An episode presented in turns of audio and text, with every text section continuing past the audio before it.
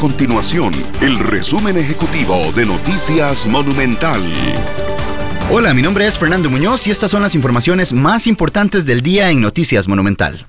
El Ministerio de Salud de Costa Rica confirmó mil casos de COVID-19.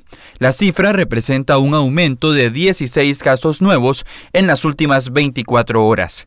646 personas se han recuperado de la enfermedad y la cifra de casos activos llega a 344.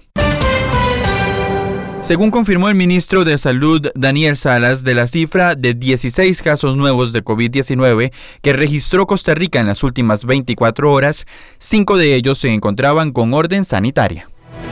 Estas y otras informaciones las puede encontrar en nuestro sitio web www.monumental.co.cr. Nuestro compromiso es mantener a Costa Rica informada.